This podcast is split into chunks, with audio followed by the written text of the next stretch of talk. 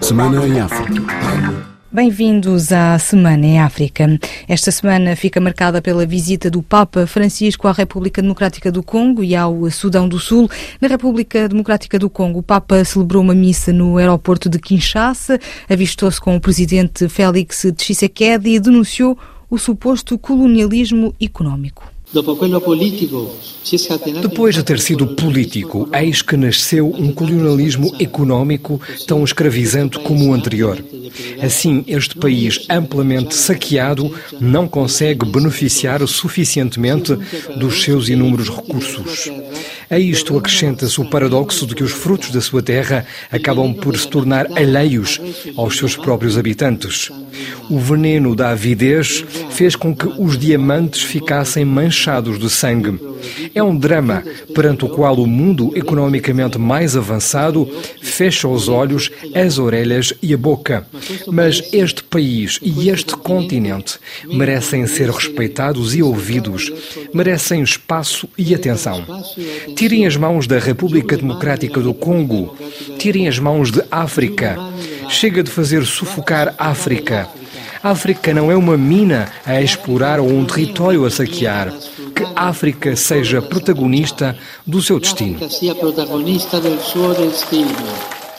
O padre Marcelo de Oliveira, um dos missionários cambonianos em Kinshasa, realçou os momentos marcantes da visita do Sumo Pontífice ao país com o maior número de cristãos do continente africano. Ele mesmo disse: Eu venho aqui como peregrino da reconciliação e da paz. Todas as suas intervenções vão à volta da paz. O facto de estar aqui, o facto de poder encontrar pessoas. Creio que este é o grande desejo do Santo Padre: de poder ver, tocar e ouvir a realidade do povo no lugar. O pastor tem que sentir, tem que ter o cheiro das suas próprias ovelhas e eu creio que o Papa é isso que quis fazer. No discurso que pronunciou às autoridades, à sociedade civil, ao corpo diplomático, creio que ele não cessará de falar da paz. Depois de três dias de visita à RDC, o Papa Francisco está em Juba, a capital sul sudanesa, até amanhã. O Papa Francisco começou ontem a primeira visita ao Sudão do Sul, o país minado pela guerra civil, pouco depois da independência em 2011 e que,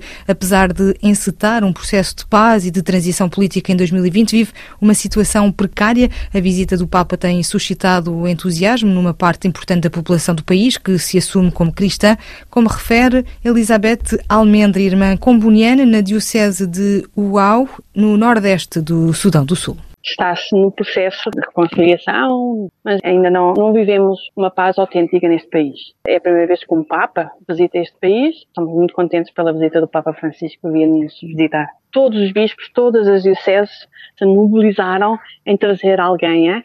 Com muita sorte, estamos na estação seca agora, pode-se viajar por terra. Portanto, não autocarros, mas é os caminhões que trazem as pessoas.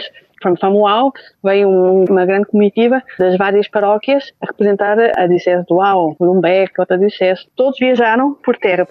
Maputo 105 FM os ataques a carros moçambicanos na África do Sul estão a traumatizar os viajantes. Mamad Bashir é moçambicano. O carro dele foi incendiado no sábado passado no KwaZulu, Natal, na África do Sul. Em declarações à agência Lusa, ele testemunhou do traumatismo da ocorrência para si e, sobretudo, para os filhos menores. O que aconteceu é uma tragédia muito dolorosa. Neste momento, a preocupação que nós temos nem é o bem material, mas sim o trauma que os menores sofreram. As crianças estão com medo de subir num carro, nem que seja para ir para Matola, eles dizem, não, pai, nós não queremos subir mais do carro. Só disseram, saiam do carro, apontaram a arma a todos, simplesmente puseram a gasolina no interior do carro e incendiaram. Ficamos sem nada, só a roupa. Por sorte, a minha esposa conseguiu levar passaportes, documentos, mas foi questão de um minuto, dois minutos, perdemos tudo que nós tínhamos naquele momento, excepto a vida os governos de Moçambique e da África do Sul procuram soluções para pôr fim a esta violência contra cidadãos moçambicanos e respectivas viaturas. O anúncio feito esta semana pela ministra do Interior moçambicana, Arsénia Massing. Nós solicitamos um encontro com autoridades sul-africanas e foi aceito. Nós teremos uma reunião ainda esta semana para podermos discutir este e outros assuntos.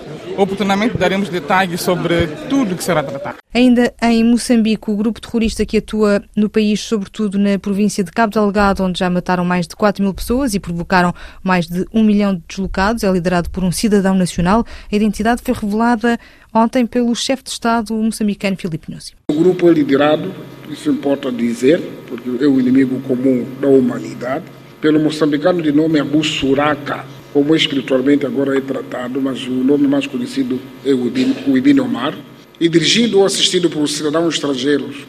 Apesar ainda de existirem focos isolados de ataques terroristas, há um grande esforço para o restabelecimento de segurança nos locais afetados pelas nossas forças de defesa e segurança, com o apoio dos nossos parceiros.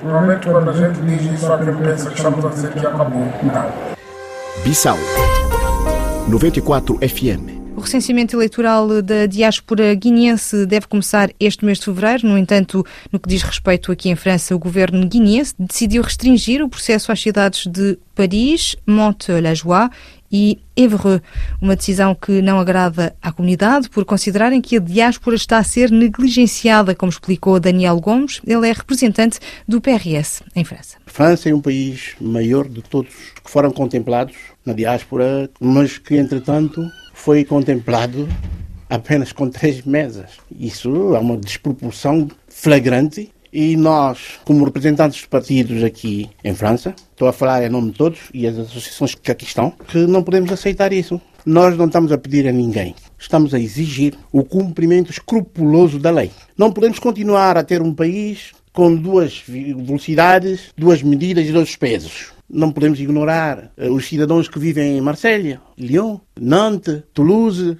etc. por aí fora.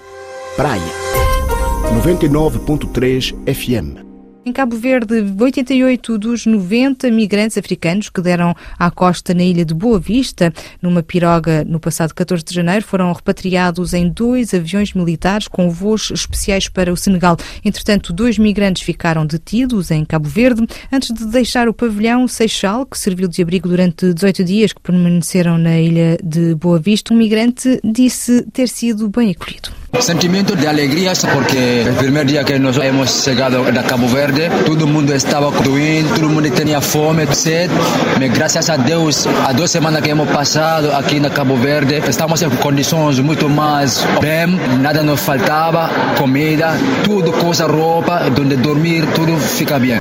São Tomé, 102.8 FM. São Tomé e Príncipe, o primeiro-ministro Patrício Trovada afirma estar sereno e pede para que se aguarde a conclusão dos eh, trabalhos de investigação sobre a suposta tentativa de golpe de Estado do passado 25 de novembro, à margem da qual morreram quatro pessoas. Eu não me recuso a nada.